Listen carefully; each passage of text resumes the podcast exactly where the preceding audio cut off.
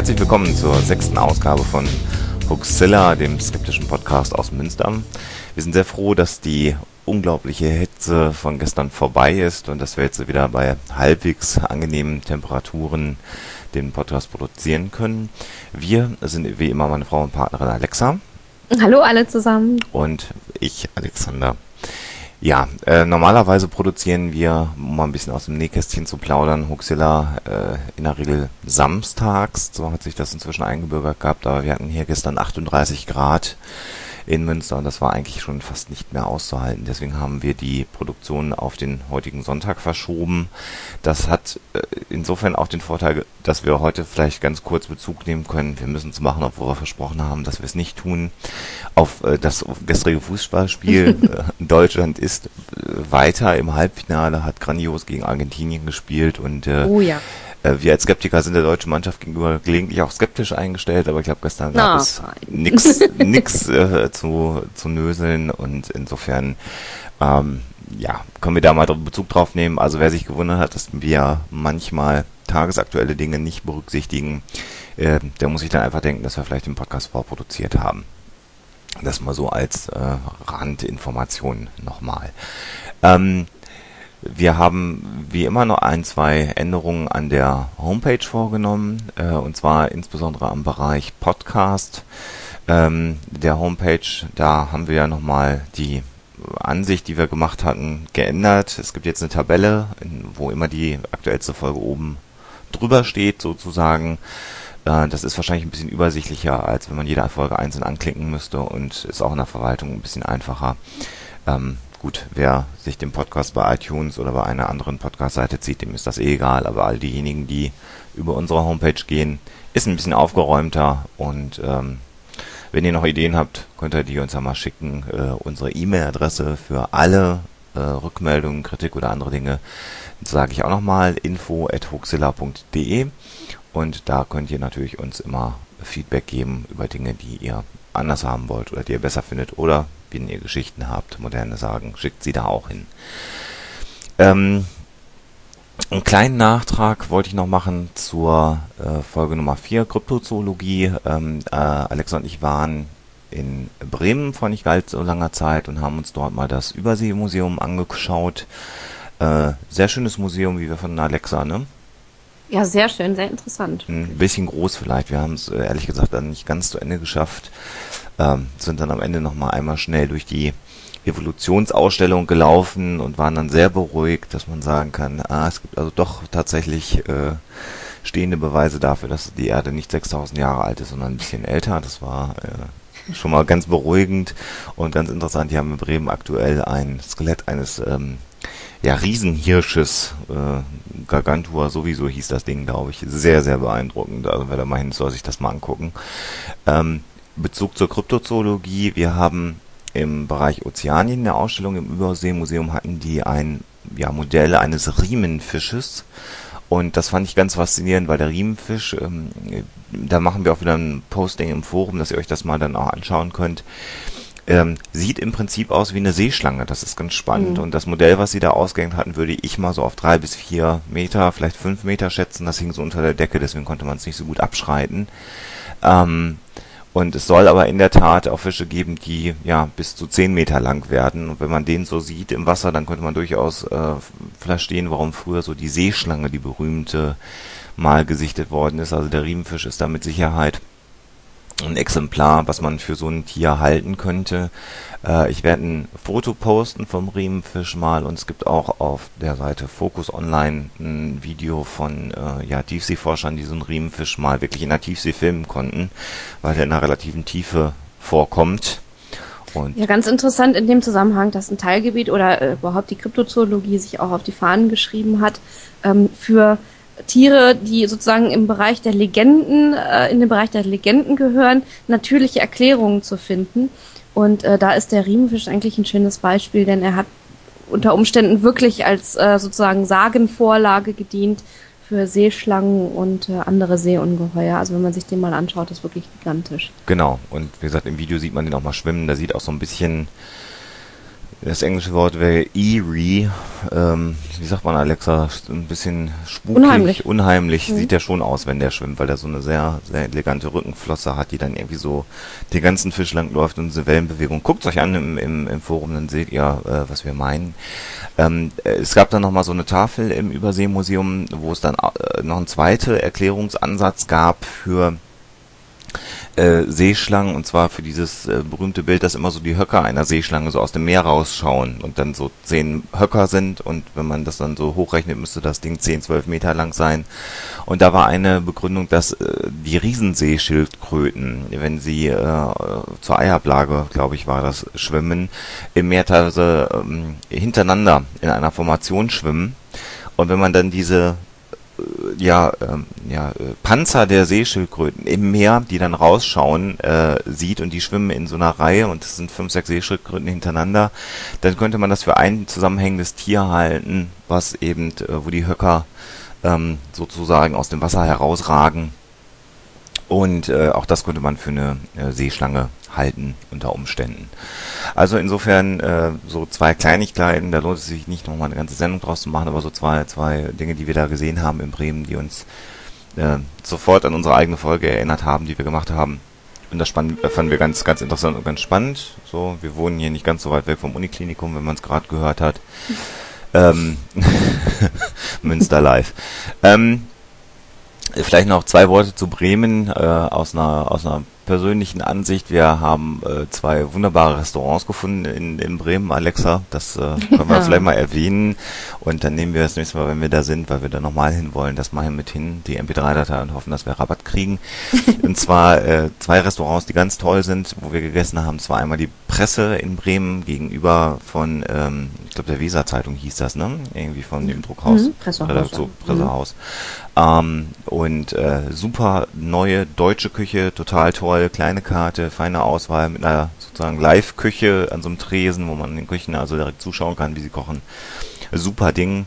Und das zweite, Madame Ho, direkt an der Schlacht an der Weser gelegen, ähm, auch moderne Küche und zwar Asien trifft Europa, eigentlich so als grundlegendes Thema. Ähm, bei beiden sollte man im Idealfall anfragen und einen Tisch reservieren, weil die gut ausgebucht sind und äh, total tolle Restaurants. Also wenn ich irgendwo esse und das ist gut, empfehle ich das nicht, aber das war so überragend in den beiden Restaurants, dass man die durchaus mal, mal erwähnen kann. Jetzt denken unsere Hörer, sie sind im falschen Podcast. Ja, äh, vielleicht machen wir doch mal demnächst Fuchsilla, der kulinarische Podcast aus Münster oder irgendwie Kulixa oder so, keine Ahnung. Nein, äh, einfach nur, wir haben ein Forum, wir nutzen das jetzt einfach für alle Dinge, die uns interessieren. Ja, das Thema der Woche kündigen wir schon einmal jetzt kurz an, bevor wir erstmal uns um die Story der Woche kümmern, ist ein Thema, was glaube ich sehr viele interessieren wird und was äh, glaube ich auch ein Dauerbrenner-Thema ist, und zwar Verschwörungstheorien. Äh, Alexa und ich haben uns mal so ein bisschen die Mühe gemacht, ähm, ja nicht bekannte Verschwörungstheorien unbedingt rauszusuchen, sondern wir wollen mal so ein bisschen schauen, ob es ähm, Muster gibt in Verschwörungstheorien äh, und äh, vielleicht in dieser Folge zunächst mal darauf eingehen, ähm, was zeichnet eine Verschwörungstheorie aus und wie ist sie aufgebaut, welche Probleme gibt es dann immer mit den Verschwörungstheorien und ähm, das mal so ein bisschen zu beleuchten und werden natürlich dann hinter dem Thema der Woche uns mal drei der ganz großen Verschwörungstheorien, die wir so haben in unserer modernen Welt nochmal ein bisschen ausführlicher anschauen und ja, wie immer äh, ist das eine Grundlagenfolge und wir werden bestimmt demnächst nochmal das ein oder andere Thema ja. dann nochmal weiter ausbauen. Und ja, Alexa, dann würde ich sagen, weil ich habe das jetzt vorgezogen, weil die Story der Woche passt nämlich in dem Kontext. Das ist eine Sache, die wir gefunden haben, als wir für die Folge recherchiert haben. Und äh, ja, dann könnt ihr das daher einordnen, warum die Story der Woche so ist, wie sie ist. Und dann würde ich sagen, Alexa, machen wir jetzt die Story der Woche, oder? Genau. Die Story der Woche. Die Story der Woche handelt diesmal von zwei Männern, die kurz vor dem Einschlag der Flugzeuge ins World Trade Center am 11. September 2001 in äh, Südmanhattan versucht haben, an unterschiedlichen Stellen äh, Taxis zu bekommen. Äh, einer ähm, hat sich ähm, vor einem Hotel, äh, wo normalerweise ähm, wirklich Dutzende von Taxen stehen, äh, versucht, äh, Cap zu schnappen und es war kein einziges zu sehen, sehr ungewöhnlich. Ein anderer ähm, war an einem Fährhafen in Südmanhattan, wo auch normalerweise aufgrund der ankommenden ähm, Menschen sehr, sehr viele Taxen stehlen. Ähm, war dort und hat versucht, ein Taxi zu bekommen. Es war kein einziges zu bekommen, weit und breit kein Taxi zu sehen. Und ähm, man hat dann äh, später daraus geschlossen, dass die Taxifahrer in Südmanhattan eine merkwürdige ähm, Notiz bekommen haben oder eine merkwürdige Information bekommen haben, nach der sie einfach diese Gegend meiden sollten, genau um die äh, um diesen Zeitpunkt, äh, um eben nicht von den Anschlägen betroffen zu sein. Und da glaubt man immer, es gibt keine Stadt, wo man einfach ein Taxi kriegt als in New York, ne? Kein Problem. Gut, also äh, ihr merkt schon, die Story äh, 11. September als äh, ja, Thema mit dabei und äh, ich glaube, wir reden gar nicht so viel mehr in dem Down Dunst, sondern gehen mal direkt über zum Thema der Woche, nämlich Verschwörungstheorien. Thema der Woche. Der Woche.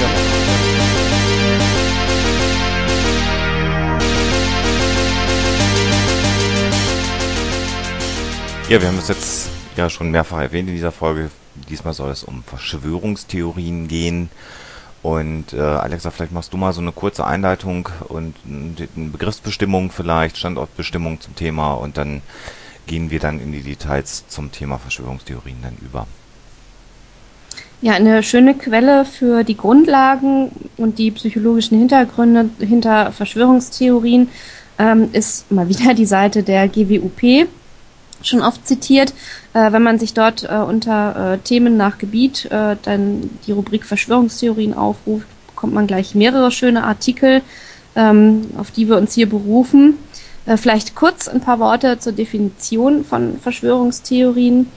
Ähm, es handelt sich dabei um die Annahme von Personen, dass bestimmte, äh, meist negativ geprägte Geschehnisse aufgrund von ähm, ja, dem Zusammenarbeiten ähm, böser Mächte sozusagen geschehen sind. Böser Mächte hier in diesem Zusammenhang auch Personen, die äh, Böses im Schild führen und äh, die sich sozusagen zusammengetan haben, äh, um ein äh, Ereignis herbeizuleiten. Äh, ganz äh, oft ist es so, dass äh, Verschwörungstheorien auftauchen nach traumatisierenden Ereignissen, und zwar mhm. Ereignisse, die ähm, äh, in einem in einer solchen großen Dimension stattgefunden haben, dass sie also ganze äh, Generationen traumatisiert haben.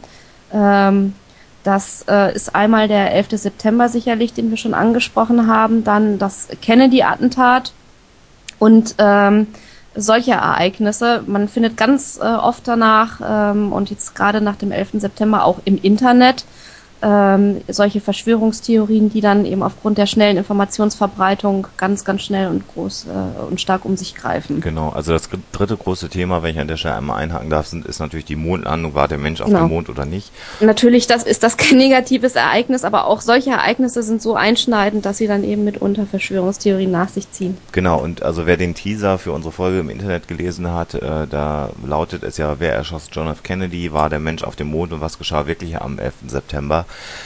Ja, wir könnten daraus jetzt eine sehr kurze Sendung machen und diese drei Fragen beantworten. Nämlich ja, Lee Harvey Oswald und ein schlimmer terroristischer äh, Anschlag auf die äh, demokratische Welt. Ähm, und dann hätten wir das Thema durch und hätten unserem Skeptizismus Genüge getan, aber natürlich wollen wir das alles ein bisschen tiefer beleuchten und, und euch natürlich mehr Informationen zu den jeweiligen Themen geben. Ähm, aber ich bin dir gerade so ein bisschen ins Wort gefallen, Alexa. Ich glaube, du warst noch nicht ganz durch mit, mit der Definition und der und, und, und der Beschreibung von Verschwörungstheorien. Ja, die Themen, die wir äh, eben genannt haben und die wir vielleicht noch kurz äh, als Beispiele nachher näher erläutern möchten, stammen natürlich alle aus dem äh, 20. bzw. 21. Jahrhundert. Äh, das ist jetzt aber nicht äh, ein Grund zur Annahme, dass Verschwörungstheorien erst seit dieser Zeit existieren. Ähm, selbst ähm, in früherer Zeit, sprich im Mittelalter, ähm, gab es so etwas wie Verschwörungstheorien. Ähm, wenn man zum Beispiel sich äh, vor Augen führt, dass die Pestepidemien des Mittelalters ähm, der jüdischen Bevölkerung der Städte äh, angelastet wurden. Und äh, das hat natürlich auch tiefgreifende Konsequenzen bis in unsere Zeit hinein gehabt. Äh, also wirklich ein ganz äh, gravierender Einschnitt und äh, eine irrige Annahme, die ähm, äh, fatale ähm, Konsequenzen hatte. Ähm, dann äh, ist es auch so, dass ähm, das wird hier bei der GWUP auch als Beispiel angeführt, im Rahmen der Hexenverfolgung auch so etwas wie eine äh, Organisation der angeblichen Hexen äh, zu einer Art Teufelsbund äh, unterstellt wurde, der also ähm, dazu angetan war, die Kirche zu unterwandern.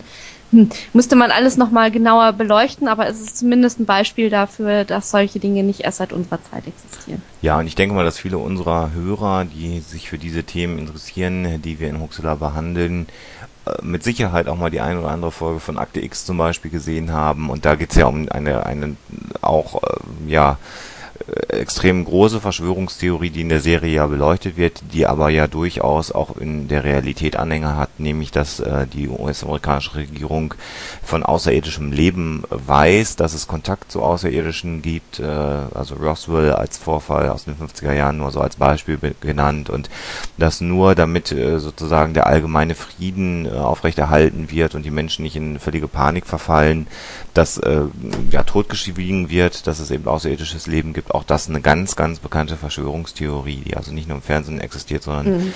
da gibt es äh, gerade auch in den Vereinigten Staaten ganz viele Menschen, die daran glauben, dass äh, dem so ist. Und äh, ihr merkt schon, äh, das sind so alles Themen, die ganz spannend sind und wir werden mit Sicherheit dann auch nochmal in Zukunft die eine oder andere Verschwörungstheorie uns herausgreifen und dann mal so Pro und Contra gegenüberstellen. Das kann man mit den jetzt vier Themen, wenn man mal die Außerirdischen dazu nimmt, natürlich jetzt hier nicht in einer halben Stunde machen.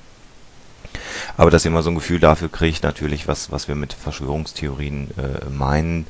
Und äh, ja, so ein äh, weiterer Aspekt von Verschwörungstheorien, äh, der ganz bezeichnend ist, ist so die Tatsache, damit die funktionieren, müssen unglaublich viele Menschen Stillschweigen bewahren. Mhm. ne? Das ist so ein, so ein ganz äh, grundlegender Fakt. Also nehmen wir mal die Mondlandung. Ähm, da ist es ja so, dass also der Präsident der Vereinigten Staaten wahrscheinlich davon gewusst hat, wenn das jetzt ein Hoax gewesen ist, die Astronauten, die geflogen sind, müssen Stillschweigen bewahren. Die NASA-Mitarbeiter müssen Stillschweigen bewahren. Und das sind nicht wenige. das sind nicht wenige. Und ähm, ebenso beim 11. September, da gehen wir vielleicht noch ein bisschen ausführlicher drauf ein, aber wenn man da mal betrachtet, dass also der 11. September eine der beliebtesten Verschwörungstheorien ist eben, dass es nicht ein Anschlag der islamistischen Welt war, sondern dass die US-amerikanische Regierung diesen Anschlag äh, inszeniert hat, um eine Begründung zu bekommen, um den Krieg fürs Öl im Irak letztendlich führen zu können. Das ist ja so eine ganz gängige Verschwörungstheorie und äh, um, um Saddam Hussein letztendlich auch zu stürzen. Und ähm, äh, da muss man ja sagen, äh, wer müsste denn da alles beteiligt sein? Also da ist dann ja die eine der Theorien, die ist ganz grausam, aber ich schilder die mal. Also die Passagiere, die in den Flugzeugen waren, äh, sind abgefangen worden. Die waren also gar nicht in den Flugzeugen drin. Es gibt da verschiedene Varianten. Also eine Variante, die ich besonders schön finde, ist, dass die nach Area 51 äh, dann gebracht worden sind. Das ist ja der Ort, wo das angebliche UFO liegen soll. Und dort sollen die Passagiere alle erschossen worden sein vom US-Militär, damit sie eben nicht sprechen können. Man beachtet das mal. Ich komme dann nachher nochmal drauf zurück. Äh, also, dann müssten also US-Militärs darin involviert sein, die Fluggesellschaften müssten ja davon informiert gewesen sein, dass also da die Passagiere gar nicht das Flugzeug betreten. Ähm, äh, äh, wenn man dieser Theorie nicht Glauben schenken möchte, sondern es gibt ja eine parallele Theorie, dass die Flugzeuge ferngesteuert waren äh, von der US-Regierung und also eben da gar keiner drin war, dann aber auch dann müssten die Passagiere aus dem Weg geräumt worden sein. Dann kommt noch ein weiterer Player ins Spiel, nämlich die Firma und die Institution, die in die Flugzeuge diese Fernsteuerung eingebaut hat. Das muss ja auch irgendwer produziert haben und irgendwer muss das in so ein Flugzeug eingebaut haben. Ähm, äh, also man sieht schon, ich könnte jetzt noch weiter das ins Detail gehen und könnte sagen, wenn man jetzt davon ausgeht, dass so ein Flugzeug, das in das World Trade Center fliegt, nicht ausreicht, damit das World Trade Center äh, kollabiert, sondern es müssen auch noch Sprengladungen angebracht worden sein, die dann dafür gesorgt haben, dass das Gebäude kollabiert ist. Das heißt dann also, dass man dann auch die Feuerwehrleute hätte impfen müssen und es hätte also eine Firma geben müssen, die die Sprengladungen eingebaut hätte. Da könnte man sagen, ja, das können die amerikanischen Geheimdienste ja gemacht äh, haben.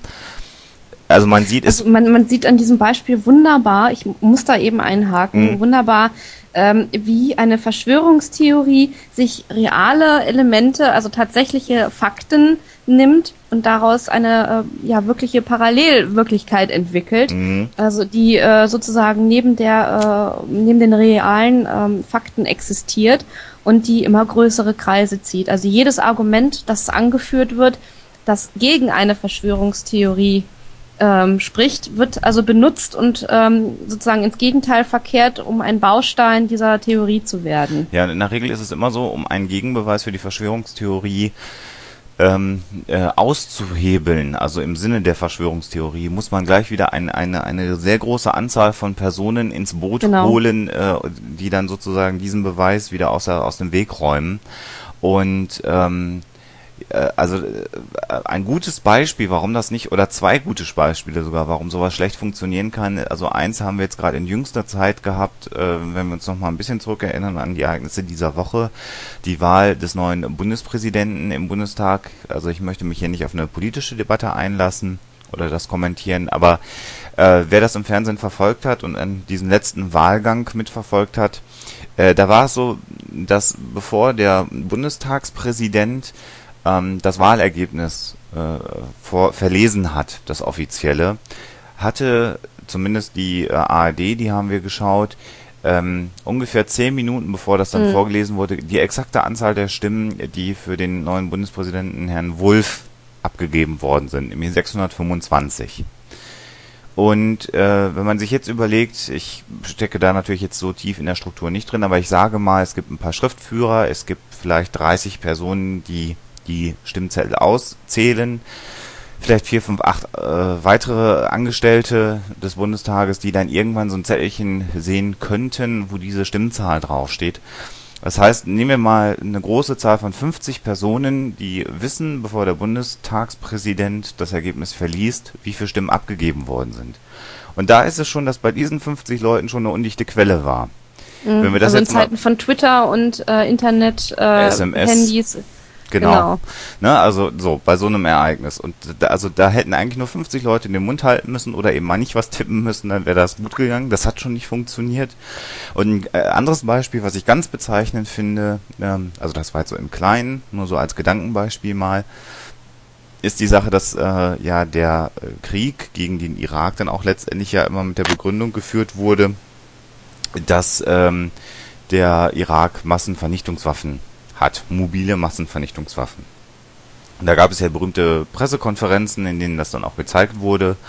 Und wenn man da so bedenkt, dass äh, das ja hinterher dann auch aufgeklärt worden ist, dass es sich dabei nämlich um falsche Beweise handelt und äh, dass dem offensichtlich eben nicht so war, dann zeigt das ja, das war eine reale Verschwörungstheorie, die die US-Regierung ins Leben rufen wollte und die ist gescheitert, weil dann irgendwann tatsächlich die Beweise auf dem auf, aufs Tableau kamen und das hat dann vielleicht so ein bisschen länger gedauert. Ne? Ich habe jetzt die Zeitachse habe ich jetzt nicht recherchiert, aber ähm, wenn das mit der Mondlandung auch so wäre, dass es also ein Fake war, dass der Mensch nicht auf dem Mond war, ähm, davon ab, dass es physikalische Beweise dafür gibt, da kommen wir nachher nochmal zu, äh, dann würden wir heute, ähm, ja, 40 Jahre später sozusagen mit Sicherheit den, den konkreten Beweis dafür haben, dass das nicht real war.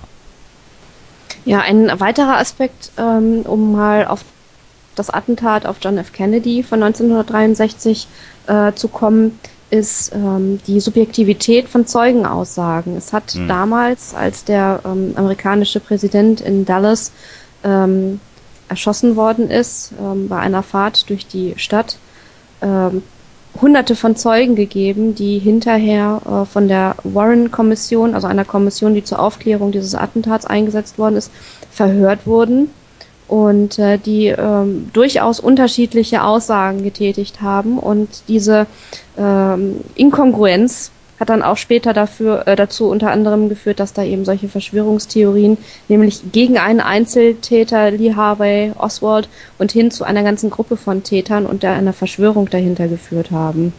Genau, und bei Kennedy ist es dann besonders interessant, ähm, dass es ja gar keine stehende Verschwörungstheorie gibt, sondern es gibt ja. äh, Hunderte. Ja, Hunderte und daraus dann vielleicht so fünf oder sechs, die dann äh, sich so ein bisschen mehr etabliert haben als Verschwörungstheorien, mhm. also von, von wirtschaftlichen Interessen äh, zu ähm, irgendwelchen ähm, Mafia-Verquickungen, dass also Kennedy der Mafia zu sehr auf die Füße getreten ist und die Mafia das organisiert hat. Der CIA, dem der, dem die äh, Politik gegenüber Kuba nicht richtig gefallen hat. Also das ist ja auch noch so bezeichnet. Es gibt ja nicht eine Theorie, sondern unter Umständen fünf Theorien und im Idealfall baut er noch eine Theorie auf die andere Theorie auf und hebelt äh, sie dann aus. Ähm, ähm, und letztendlich war es vermutlich mal, und das haben wir ja so Untersuchungen auch ergeben, ein irrer Täter, der eben den Präsidenten hm. erschießen wollte. Und ja, das ist halt so. Die gibt es, diese Personen. Also man kann das auch äh, selbst heute noch, wenn äh, Verbrechen aufgeklärt werden sollen, äh, wunderbar sehen, dass äh, Zeugenaussagen zwar ähm, essentiell und wichtig sind, aber auch gewisse Gefahren bergen. Also das ist eigentlich ein Thema über die Psychologie hinter Zeugenaussagen, über die man mal ähm, eine eigene Sendung machen könnte. Äh, man kann das auch ganz äh, leicht sich an einem Beispiel verdeutlichen. Allein schon die Tatsache, wenn man als Zeuge gefragt wird, zu welcher Zeit äh, dann äh, der entsprechenden Meinung nach ein äh, Ereignis sich äh, äh, ereignet haben soll, dann kann es an hunderten von Faktoren hängen, ob diese Aussage hinterher richtig ist oder falsch, nämlich ob da eine Uhr in der Nähe war, die richtig gegangen ist oder wie die eigene Armbanduhr eingestellt war oder wie auch immer.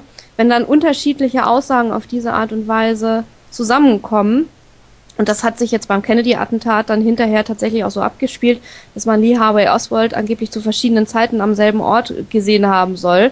Äh, dann kann das auch mal einfach daran liegen, dass äh, Uhren falsch gegangen sind. Also so völlig einfache Erklärungen, die dann hinterher dazu führen, äh, dass äh, da ein Täter entlastet wird oder äh, andere Täter in Frage kommen, als eigentlich den Tatsachen entsprechen. Ja, und es ist in der Tat so, dass ähm, oh, die Hitze fordert das nächste Opfer. ähm, dass die Wahrnehmungspsychologie, äh, das sind ja sozusagen noch ähm, ja, operationalisierbare Fehler, die du da schilderst, dass die Uhr falsch gegangen ist, stehen geblieben ist, vorgegangen ist, nachgegangen ist. Aber es ist in der Tat so, dass man die Wahrnehmung von Menschen ganz klar auch äh, steuern und lenken kann. Da gibt es ganz viele Beispiele aus der ähm, ähm, Psychologie, äh, wo es also Filme gibt, äh, kurze Videoschnipsel, wo einem gesagt wird, achten Sie bitte darauf, auf eine mhm. bestimmte Sache und dann passiert etwas anderes ja, und stimmt. man nimmt es eben nicht wahr und das sind Ereignisse, ich will diese Videos nicht vorwegnehmen, damit die bei euch noch funkt, äh, funktionieren, wenn ihr sie mal seht.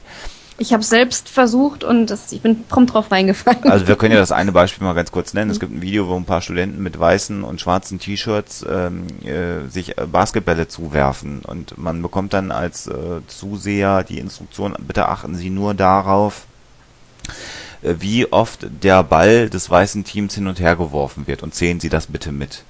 Und es ist dann so, dass dann das Video geht ungefähr 45 Sekunden bis zu einer Minute ungefähr. Und während das Video läuft, läuft jemand mit einem äh, Gorilla-Kostüm aus dem Kostümshop äh, durch, durch das Bild, winkt in die Kamera, hüpft hoch und runter und geht wieder raus.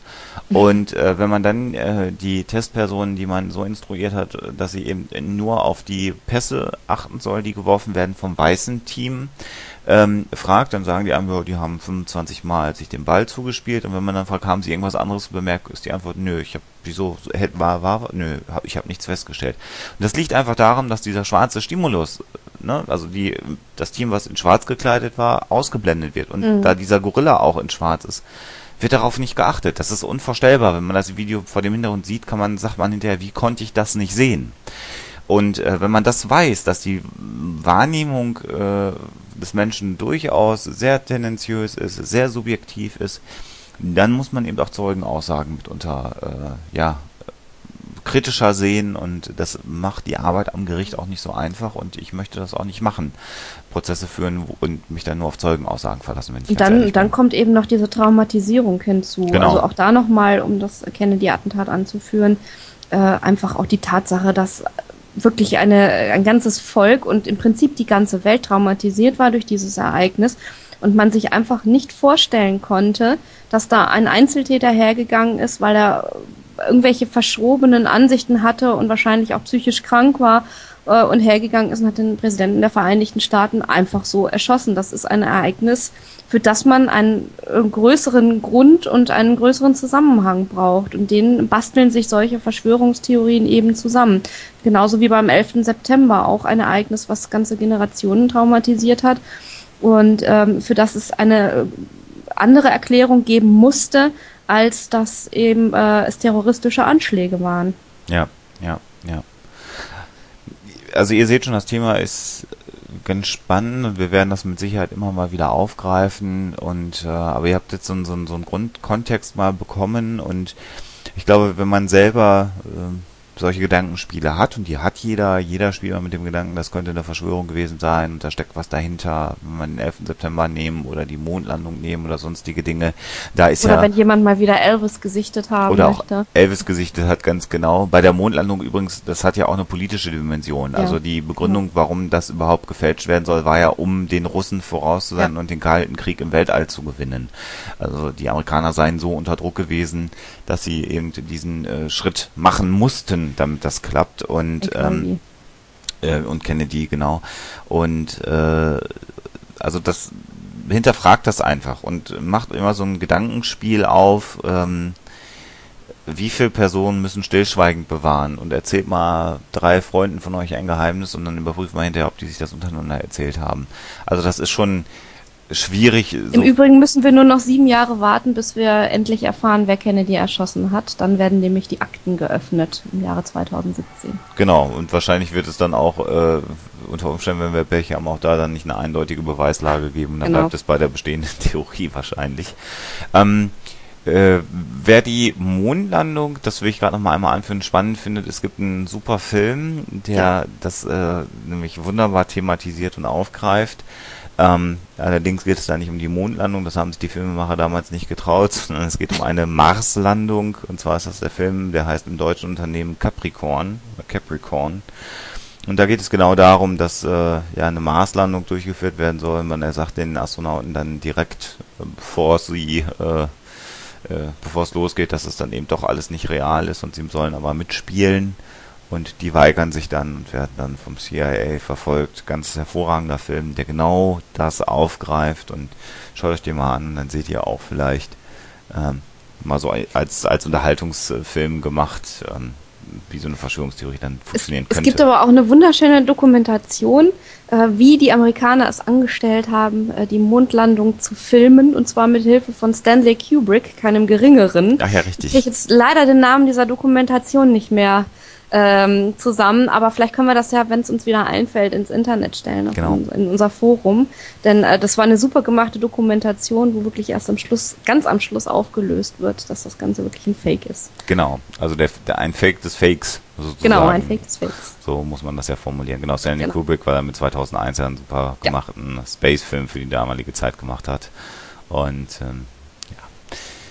Äh, wir hoffen, dass wir euren Hunger so ein bisschen äh, stillen konnten auf das Thema Verschwörungstheorien. Das ist ein Thema, was immer diskutiert wird und immer, wenn man auf einer Party ist, ein paar Bierchen in der Hand hat, äh, wird, wird was ausgepackt. Im Moment ist es mit Sicherheit mehr äh, der 11. September als Thema und wenn irgendwann mal wieder was Schreckliches passieren wird, wird es auch da wieder Verschwörungstheorien geben. Und ähm, ja, das soll's mal für heute erstmal gewesen sein zu den Grundlagen der Verschwörungstheorien und wir müssen euch ja eigentlich jetzt noch die Auflösung liefern für die Story der Woche. Das sind wir euch noch schuldig, Alexa, und ich glaube, das machen Ja. wir jetzt auch mal, ne? Genau. Die Auflösung.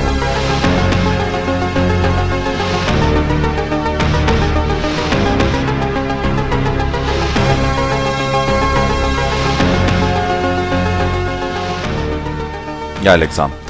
Taxi oder nicht Taxi äh, in, in, in New York. Erzähl uns doch mal, ob die Story eine wahre Geschichte ist. Haben die Taxifahrer in New York einen sechsten Sinn oder unter Umständen sogar eine Vorwarnung gehabt?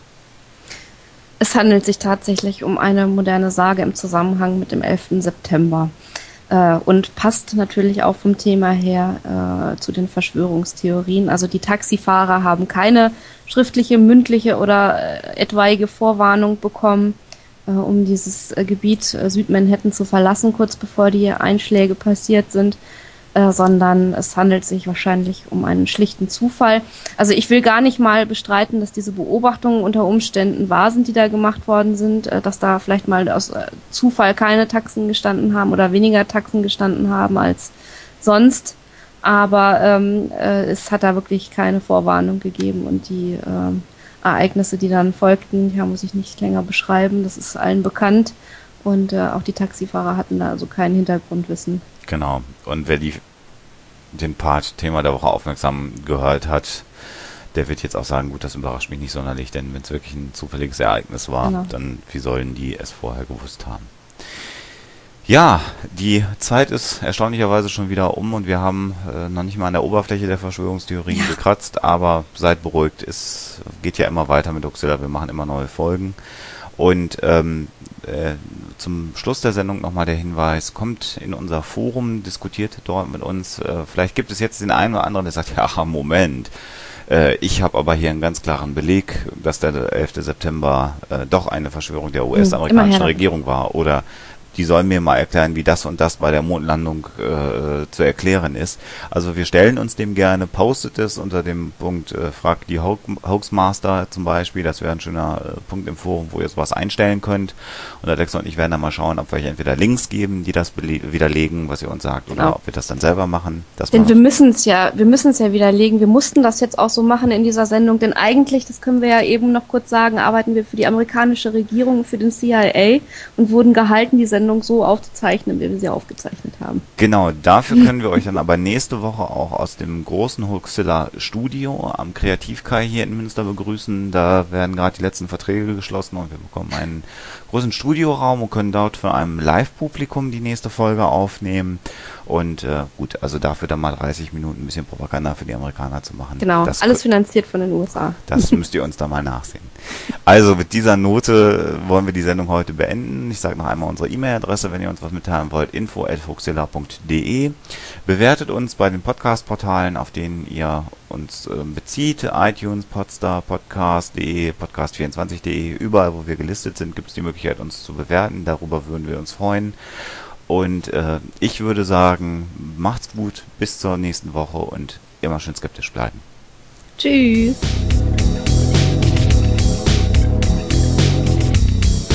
Hoaxilla nutzt die folgenden Quellen: Wikipedia, gwp.org, urbanlegendsabout.com, snobs.com und die Bücher von Rolf Wilhelm Bredlich und Bernd Hader.